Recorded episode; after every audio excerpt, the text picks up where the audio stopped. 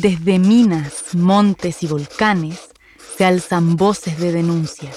Y como no queríamos que el tiempo nos las arrebatara, ni el patriarcado las desvinculara de nuestra historia, presentamos Cuenteras Podcast, lecturas de testimonios de mujeres latinoamericanas. Tercer ciclo, vivencias y oralidades de raíces latinoamericanas.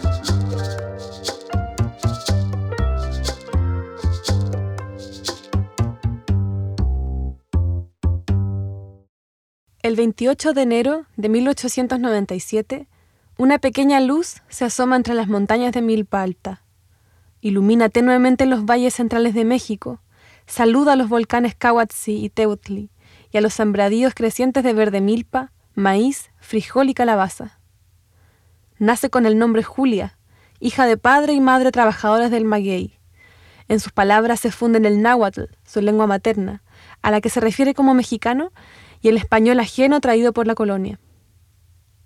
Es una chispa inquieta por conocimientos. Quiere con ansias conocer lo que se leía en esos papeles que les veía a los niños y niñas de las escuelas. Le llora a su madre para que le inscriba en una de estas.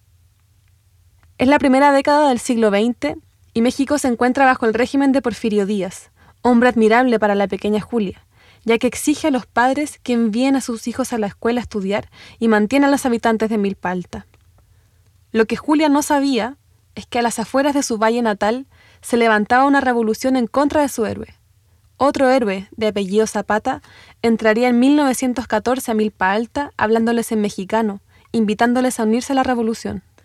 El sueño de liberación de una nación no se acerca tanto al sueño de Julia Jiménez. Cuando Zapata abandona Milpa Alta, llegan del norte los carrancistas, que destruyen escuelas, mermando su deseo de ser profesora.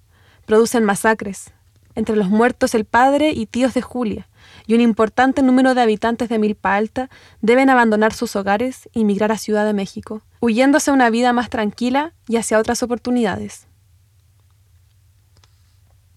Julia trabaja en aquello que puede encontrar en la ciudad, hasta que a mediados de los años 20 se ve un anuncio que buscaba modelos para artistas, un trabajo que Julia describía como quedarse quietecita. Entra así al mundo artístico e intelectual mexicano, posando en academias tradicionales, escuelas al aire libre y para personajes como Frida Kahlo, Fernando Leal, Rivera, Orozco, Siqueiros y Tamayo. En un contexto postrevolucionario, donde artistas querían reencontrarse con las raíces de los pueblos, con ese México antiguo previo a la conquista, Julia se convierte en el icono de la mujer indígena, la mujer auténtica y la mujer más pintada de México casi para cinco generaciones de artistas. En las academias es requisito obligatorio retratar a Julia, que en ese entonces pasó a llamarse Luciana, Luz, ya que según su amigo Fernando Leal, con quien trabajó más tiempo, ella era la luz que iluminaba la ruta que los muralistas debían seguir. En estos años pudo acercarse a lo que siempre anheló, la enseñanza, compartiendo su conocimiento con quien se le acercara, por lo que se dice que muchas obras fueron inspiradas por lo que ella relataba, experiencias de vida y leyendas que le habían sido transmitidas desde niña. También fue comparada con la figura de la Malinche, quien fuera el vínculo entre españoles e indígenas. Luz, así, conservando su lengua madre, traducía el náhuatl al español y viceversa. Entabla una fuerte amistad con Jean Charlotte y Anita Brenner. Él artista y ella historiadora, de la mano harían publicaciones y la pareja se convertiría en los padrinos de la hija de Luz, Conchita. Charlotte la nombra Madre Tierra y la seguiría pintando incluso luego de la muerte de Luz. Es en los años 60, después de la muerte de su madre y de su amigo Fernando Leal, que Luz comienza su decadencia. Sufre varias enfermedades a la vez que el mundo artístico la deja a un lado, convirtiéndose en vendedora ambulante de ropa, hasta que en un 28 de enero de 1965, el mismo día de su cumpleaños, muere atropellada. El mundo intelectual que tanto la admiró no la reconoció como se debía y tampoco mejoró su condición económica. Incluso cuando muere se la nombra solo como la muerte de la modelo de Rivera. Las generaciones más jóvenes pueden conocerla recién en 1994, cuando se realiza una exposición del trabajo de su amigo Jean Charlotte. Antes de su muerte, retornaría a Milpa Alta, su antiguo hogar, ciudad que se volvió muy atrayente para la antropología, ya que se consideraba a los ciudadanos náhuatl de allí como el vínculo más cercano a los mexicanos del siglo XVI.